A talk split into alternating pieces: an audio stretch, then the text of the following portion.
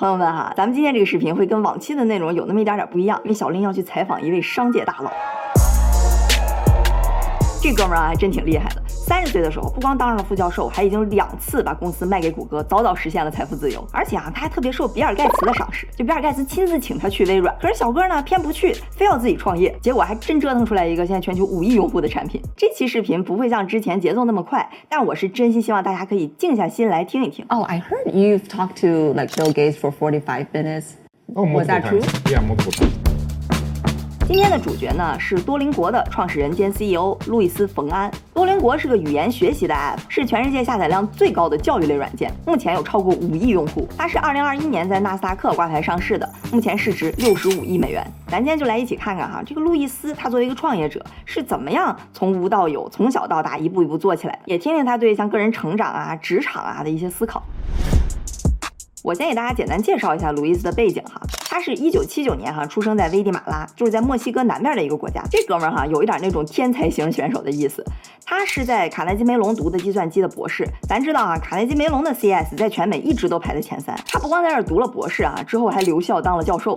两千年他刚读博士的时候哈，就做了一个项目叫做 CAPTCHA，这个好多人一听就是特别烦，因为它是那种人类验证工具，就一堆歪七扭八的字母让你去输入识别。但后来哈，他特别聪明，就通过这个项目帮助《纽约时报》数字化了他们一百多年的资料，然后顺便拿了《纽约时报》六百万美元。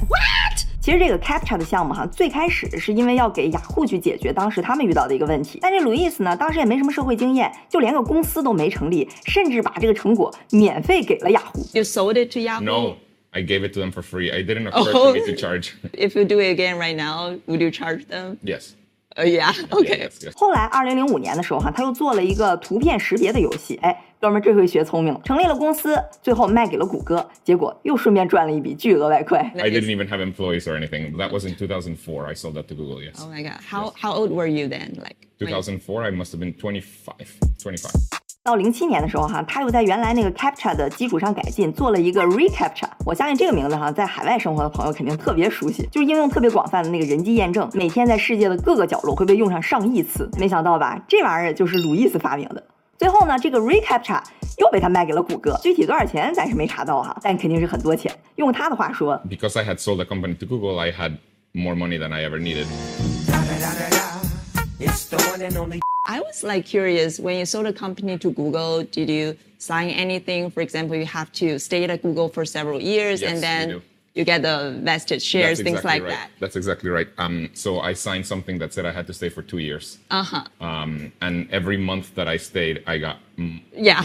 more more part of the Yeah. acquisition. I ended up staying not exactly for two years, almost two years, for about a year and ten months. 你看看啊，这时候的路易斯不到三十岁，在卡耐基梅隆当副教授，同时呢，之前那三次小项目让他早就财务自由了。怎么样？看说他天才型选手是不是还挺有道理？然后路易斯在他进了谷歌之后呢，他还是不老实，内心总是非常的萌动。他的脑子里啊，就产生了一个新的想法，就是做教育。excited about. This is something that we've been sort of semi-quietly working on for the last year and a half or so. It hasn't been, yet been launched. It's called Duolingo. Since it hasn't been launched, so you were doing computer science. Then how did you decide to go into the field of education then? I'm not from the United States. Sure. I am uh-huh. from Guatemala. It's a very it's a small and uh-huh. very poor country. In poor countries, uh-huh. and I assume this happens in China too. People that have a lot of money can buy themselves a really good education and therefore continue being very rich. Whereas people who don't have very much money don't get a very good education. And this is what happens in Guatemala. So I wanted to do something that would give equal access to everyone. And this is why uh, we started Duolingo. 好，路易斯又有了一个新的创业项目，那就要面临着一个创业初期最头疼的两件事儿，就是团队和融资。但谁知道你说这俩事儿在他那儿根本就不叫事儿。 How did you construct initial team? Like, do you have a team at the beginning? Yeah, it was a it was a s- very small team. The entirety of the team was students of mine at Carnegie Mellon. So I was a professor at Carnegie Mellon, and I picked my best students, and I asked them if they wanted to be part of the team, and they said yes. That's like a perk being a professor. That was yeah. So uh, w- I mean, most of them are still working uh, at Duolingo. oh, nice. yes, wow, this is 12 years know. later. Most of them wow. are still there. Wow, that's nice. Do you have any funding at the beginning? Um, at the very beginning, we didn't. We were just working at Carnegie Mellon. Um, Did you pay them or like? No, everybody was doing it kind of for free. But I would say a few months in, maybe six months in, uh, we got funding from a venture capital firm. Uh, we got $3 million, uh, Oh, which nice. at the time felt like a lot of money. And that's when we started paying people. So when you talk to the VC, like the app was free. Yes. So how? What's your business model? How did we you? had none. We had no. You business- don't have- No. we- at the beginning, we just went and we told the VCs, "Look, I just sold the company to Google. I made a lot of money. Okay. I have this thing. It's Uh-huh. free. I don't know how it's going to make money, but trust me." and, uh, it worked. It worked. when you had the idea of Duolingo, Mm-hmm. what kind of mar- research did you do? Very little. Very little. Very little. Instead of doing research, we decided to start making it. I am a native Spanish speaker, so I made the first Spanish course. Oh. And my co-founder Severin is a native German speaker, and he made the first German course. What we told each other is, I will make the Spanish course, and he has to learn Spanish, Uh-huh. and he made the German course, and I had to learn German. And so we Oh, started learning each other's language through through The- the, the the, verse, the, the Oh. yes, the first version of Duolingo. Oh, and we ran into this problem that um, we would come into the office every day at like Uh-huh. 9 a.m. and I would say, "Hey, did you do your your Spanish lesson?" And he would say, "Nah, it was so boring." Oh, really? And I this, the same thing was happening to me. I, Uh-huh. Couldn't. It was too boring. This is when we learned that the hardest thing about learning a language by yourself is staying motivated because we couldn't even do it ourselves. Mm-hmm. So that's why we very quickly decided to turn Duolingo into something that feels a lot like a game, um, so that Ah, I we see. ourselves could do it. Uh, and, Gotcha. and that worked really well. So by the time we launched, Uh-huh. Duolingo was uh, it felt a lot like a game, so it was fun. It was fun and free. 正是因为路易斯发现了哈，学语言最大的障碍其实是无聊，所以呢，他从一开始就奠定了多邻国的风格，就是要特别的轻松有趣。 整个 UI 设计就是个游戏，特别 Q。你明明在那学东西吧，但就真感觉跟打游戏过关似的。而且它每一关或者说每一节课哈，也就那么三五分钟，你就完全不会有学习这两个字儿给你带来那种压力。反正这是我用下来特别大的一个感受。我觉得这点吧，也是多邻国为什么能如此之快的普及的一个非常重要的原因。So how do you make sure it's like the a systematic enough for you to learn a language because it's all games? We do two things. We hire people um, with PhDs in second language acquisition. We've spent a lot of effort on actually structuring the courses so that they teach the easy grammar 1st then the harder grammar, etc. And so we, we that's one thing we do. The other thing we do is we look at the data as people are learning, and if we find that too many people are are making too many Stopping. mistakes Oh, or something, okay. the- we we go and make changes. The way it works is in English speaking countries, people want to learn a lot of languages. In non English speaking countries, people want to learn English. I works. think for those two types, the, the goal might be different. It is. Like, yeah, for people who are learning English, they might want to get a better career or education. But for those who are native English speaker, maybe just for fun It's or hobby. for Yes. travel, yeah. So Yes. how did you like accommodate to fit those needs? it's it's very interesting. We do we don't do anything to accommodate those needs. Oh. It's in like it's the same app. It's the same app. It's the uh-huh. same app. The idea is that you can learn f- for free and it's uh-huh. fun and it works.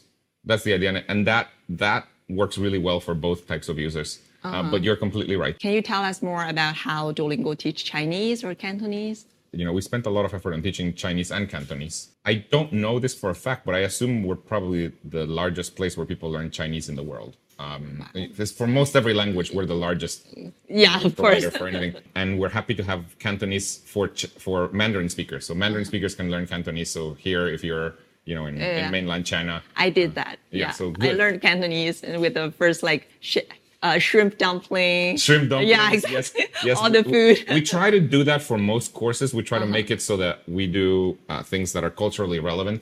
so if you're Ah, I see. learning German, we probably are not teaching you about shrimp dumplings. We're probably teaching you beer. about beer, beer and sausages and cheese.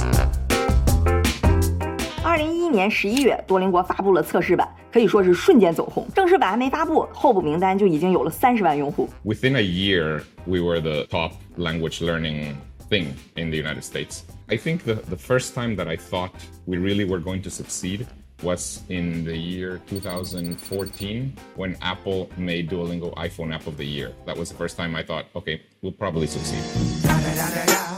So when you launch it, did you do a lot of marketing or you just like launch it and people No word marketing, of it just mouth? people, it, it was all word of mouth. That's how we grew. For the Oh, first really? several years, it was all word of mouth. And even today, we, we do some marketing today, but the majority of our growth today is still word of mouth.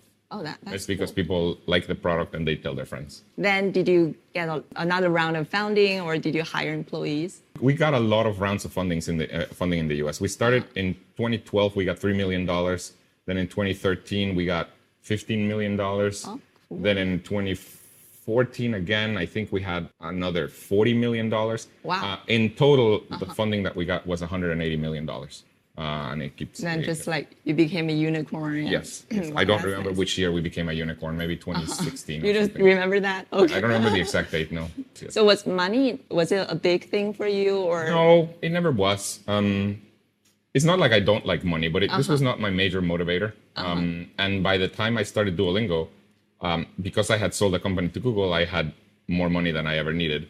Um, So the idea with Duolingo was more of a passion project. It has turned out to be very profitable for everybody, but it was more of a passion project. 你看啊，这时候的鲁易斯，他做了一个免费学外语的 app，下载量很高，非常成功。可是作为一个企业，你下一步非常需要自然的去考虑的一个问题，就是该如何变现，是吧？你看很多互联网企业，你就比如说小破站，对吧？流量做的都非常成功，但是商业变现非常困难。It was still like a free app, right? Yes. Then how did you monetize? Did you figure out the business model? We figured out the business model in 2017. We knew we needed to start making some money, but we didn't know how, and uh-huh. and we were very concerned because we wanted it to continue being free. Fortunately, we found this model that works really well, this freemium model. The idea is that you can use Duolingo entirely for free. You don't uh-huh. ever have to pay us.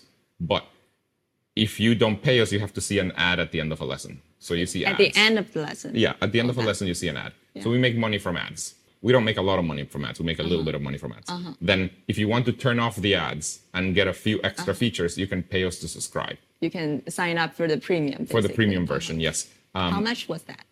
Uh, it depends on the country. In in the United States, it's about eight dollars per month. So that's the idea, and that has worked out really well. About seven to eight percent of our monthly active users pay us to subscribe, have the premium really? version. The other 92, 93 percent use it for free. For- uh-huh. But the people who pay us to subscribe, the premium version, give us about eighty percent of our revenue.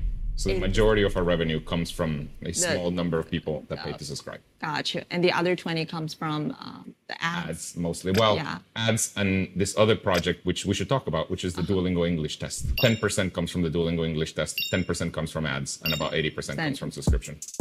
这么一来哈、啊，多邻国就通过付费会员加上广告的模式，就解决了要兼顾免费和赚钱这两个本来挺对立的事儿。而刚才路易斯提到的另一块业务哈、啊，就这个英语测试，我个人感觉还挺有意思。Just like the TOEFL or the IELTS, it's sixty U.S. dollars, which is much cheaper. Sixty. Oh. It's much cheaper than the TOEFL or anything, and it's entirely online, and you can take it from home, and you get the uh-huh. results, you know, within a day. Pretty quickly. It's Is TOEFL still like, do they have online tests or? They, they do, but the majority of the test is still offline because they Yeah. prefer people going to the testing center uh, because they I make see. more money from that.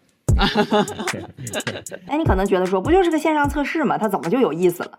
哎，我跟你说啊，这个就取决于你站的角度。对于消费者或者说参加考试的人哈，那可能确实没啥，那无非就是多了个选择而已。但是要作为一个创业者，作为一个这个考试的举办方，你想过你现在要做一个考试，要去挑战托福或者雅思的地位有多难吗？即使像多邻国有钱有流量，但要想搞定这种考试啊，你想想，你要是没有点权威性，没有点门路，你说你怎么弄？我为什么这么说呢？因为我曾经真的是非常认真的考虑过要搞这么一种考试的想法，但是呢，就是因为难度确实太大，所以就放弃了啊。这个有有机会咱们之后再说。所以你就可想而知这个考试的难度了。那路易斯他是怎么做到的呢？When you launch an English test, you have to solve a few problems. The first one is you have to make a test. We made a uh-huh. test. It was a good test. The second one is you have to stop cheating. Um, yeah, exactly. Yeah. yeah. The way we stop cheating is we turn on the front facing camera of the device and uh -huh. we have a human watch you take the test. It turns out oh. this prevents cheating. You can it's actually... like pe uh, people watching you taking the test or uh, AI. It's afterwards. Uh, We record a video while you're taking the test, and afterwards they watch you while you're they, they they watch the whole video of you taking the test. And then the third thing that you have to do if you start your own test is you have to get institutions to accept your results. Yeah, exactly. And that has taken many years. But at this point, uh, we have about five thousand uh, university programs accept the results of the Duolingo English. 5,000? Yeah, almost any university that you've ever heard of accepts the results of the Duolingo English test. So Stanford and Yale and Duke and whatever, Yeah. they all accept the Duolingo English test. Yeah. Did you approach universities We approached- first? Yeah, you- or you approach some other organizations? no universities. We approached universities because I used to be a professor and I knew a lot of people. Uh-huh. Um, Ah, that's I see. that's what happened. Yeah. 哎，你看看他是怎么说服那些学校的哈？ at first no university wanted to accept the results because because they're like well this is not reliable etc the first thing we did is we did a, a scientific study that proved that people who take the duolingo english test versus the toefl the scores are very highly correlated 你看到没有？它其实就是跟传统考试托福去类比，就说你看我的结果跟托福结果就没什么差别呀，对吧？我还在线上，我还便宜，要不你考虑考虑我。 With that, we started approaching universities with the results of the scientific study and the Gotcha. write up of all the security things. And we were very fortunate that one of the first universities that started accepting us was a very well known university, Yale. Oh, They said yes. I think the reason Yale said yes was uh-huh. because for them, the English test was just like a cherry on top. The people that they accept ah. are so good that most of them anyways already they knew that they already speak spoke english so it's just like a, a little extra thing but the fact that yale accepted it made it so that every other university thought oh yale accepts it then and yeah. so they started you know other universities started accepting yeah, I guess the first one must be the most difficult one, right? the first one was the most difficult one but we were very fortunate that it was such a highly ranked university that Sure. started accepting it Yeah. and then by the time we had about 800 universities accepting it um, covid came Ah, and when covid came all the testing centers for the other tests closed that's a good news for you guys, I guess. and then all these other universities that didn't accept our test Uh-huh. thought, well, I can't get foreign students. You know, the TOEFL or the yeah. Uh-huh. IELTS are not working, so they started accepting us. So we went within a period of three months. We went from 800 universities accepting us to 3,000 universities accepting us because they all months? just within three months. It was a combination of COVID and the fact that we already had 800 universities accepting oh, us. So okay. uh, people thought, okay, this is good enough. Uh-huh. That, that that's that that's what it was. How many employees do you have right now across the world? Uh, uh, between seven and 800. Oh, wow. 哎，你可别一听说七八百人就觉得公司不大哈。我为什么哇哦呢？是因为七八百人相对于多邻国这个市值来比，那真的是体量非常小。你要知道啊，多邻国的市值是六十五亿美元，咱就拿一个跟它市值差不多的拿出来比一比，就比如 B 站啊。B 站的市值呢大概是五十七亿，就比多邻国还少一点儿。但你知道 B 站有多少人吗？有一万一千多人。当然啊，你肯定不能这么比，也不是说 B 站的人就不值钱。我只是想说，你能看出来多邻国它这个人效是非常之高的。Right now, you have the um, Duolingo English app learning like all different languages. You have English test and any other projects you're working on. not only do we want to continue growing uh, the impact that we have in the world, but we're also starting to teach other things. Um, so we're Oh, starting to teach. already? Uh, yeah, we're starting to teach math, for example. Uh-huh. Um, so there's a math app. I don't think it's available in China yet, uh-huh. but it will be soon. Yeah, when you talk about like pronunciation, one of the things I noticed that maybe in China or like other countries, people pay a lot of attention to like the accent. Yeah. But uh, when I work in the U.S., I feel like like the I mean the goal of language is to communicate. So people don't care that much about your accent. To what extent do you think accent is um, actually matters? Uh, I different people have different views. I have very uh-huh. strong views. I for me, as long as people can understand what you're saying, uh-huh. that's all that matters. Especially if you're in the US, the US is very open to foreign accents. If people can understand you, that's great. The problem is when people can't understand. Yeah, you. exactly. Then then you really need to fix your accent. But but if people can understand you, I don't think there's a big you know, I don't, I don't think there's a need to do, um, you know, accent reduction or anything like that. As long as people, so for me, the most important thing is can people understand you? when you talk about like uh, recruitment, I think a lot of our audience are maybe still at school or at some point in their career. As someone you have interviewed and managed probably hundreds of employees, when you hire someone, what are the traits you're looking for? Um, well, the biggest one for us is that they are excellent at their craft, whatever their craft is. If you're an engineer, you have to be excellent at engineering. Gotcha. If you are, uh, you know, a marketing person, you have to be excellent at marketing, etc. And we we test for that. But then we also test for other things. At Duolingo in particular, we try really hard to hire um, people who are kind.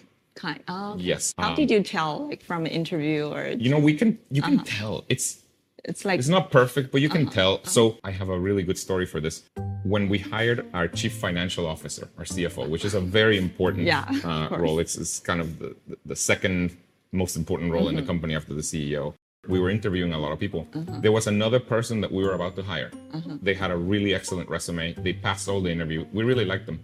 But what they didn't know is that part of the interview was the driver that drove them from the airport to the office was part of the interview, and they didn't know that, Oh, and they were not nice to the driver, oh and we did not hire them. because that? just because of that. Th- that person Yeah. was very nice to me. of course. They were very nice to me. You they made the super decision, nice to me. But we don't want to hire people who are not nice to somebody who may report to them or something like that. And we, we we actually turned them down, and it was a hard decision because we had been looking for a long time. Uh, this person had a very good resume, um, and but we turned them down, and I'm very happy with that. So I think we tried really hard to to hire people who are who are kind. Did you plan plan it? Like, I mean, the driver was part of the interviewer. Or? Yeah. We don't do that for, you know, if you're a first year Uh-huh. engineering grad or something, Yeah. we may not do that. But for very important roles like that, everything is part of the interview. Even, you know, the person that that greets them at the Uh-huh. office, we want to know were they nice to you. 啊，所以你看，你下回就要去面试，一定要注意每一个细节，就对 everybody 都要非常好。 So if you're looking back to maybe 20 years ago, like what advice would you give to 20 year old Luis? Really the majority of my job is is dealing with people. I see. and I should have gotten better at dealing with people earlier. I didn't know the very basic things about how to manage people. Um, Uh-huh. The first time I had to fire somebody, they didn't understand that they were being fired, and they came back the next day. what, what did you say to them? Like, I don't remember what I said to them, I thought I had fired them. And then the next day, they showed up at 9 a.m., and I thought, "What are you doing here?" how many uh, people do you manage, like uh, Directly? directly? Uh-huh. Um, Ten. 10. Okay, that's a good number. Fortunately, I like them all, and at least they tell me that they like me. At least. you probably do, yeah. I don't know, but they tell me, so I like that. Nice. Any book recommendations for entrepreneurship or just like in general for career growth or personal growth? Um, I really like a book about management called High Output Management. High output management. Yes, it's by the guy who was for many, many years the CEO of Intel. Um, and it's very, very good because it just tells you very actionable advice. It's not philosophical, it just tells you, for example, it says, when doing a performance review, you should meet with the person within 24 hours. It's like basically instructions, what- what, you should do. yes, and with things which you just don't know. They just like, Uh-huh. for example, another one that it says is if somebody quits, drop everything you're doing and concentrate solely on that. Because one of the main reasons people quit is because they don't feel appreciated. And it's just like that is very, very good advice, and it's just very actionable stuff. And so, uh, to me, that's one of the best books ever written about management. Mainly because it's just it's, it's just an instruction Yeah, manual, gotcha. as opposed to many of the other books are about like Big stuff uh, and feelings yeah, and philosophy and whatever. This one's just just do this. Just do this. Yes, Yeah. I and, uh, figure you're this type of guy. Like yeah, just, just do, do it. this. I just want to know, and Yeah. uh, it works really well. 好，那这些呢就是我们采访的全部内容了哈。不知道你感觉怎么样？有没有那种顿悟的时刻，或者对这种形式感觉怎么样？啊，什么心得呀、体会啊，都欢迎在弹幕评论分享一下。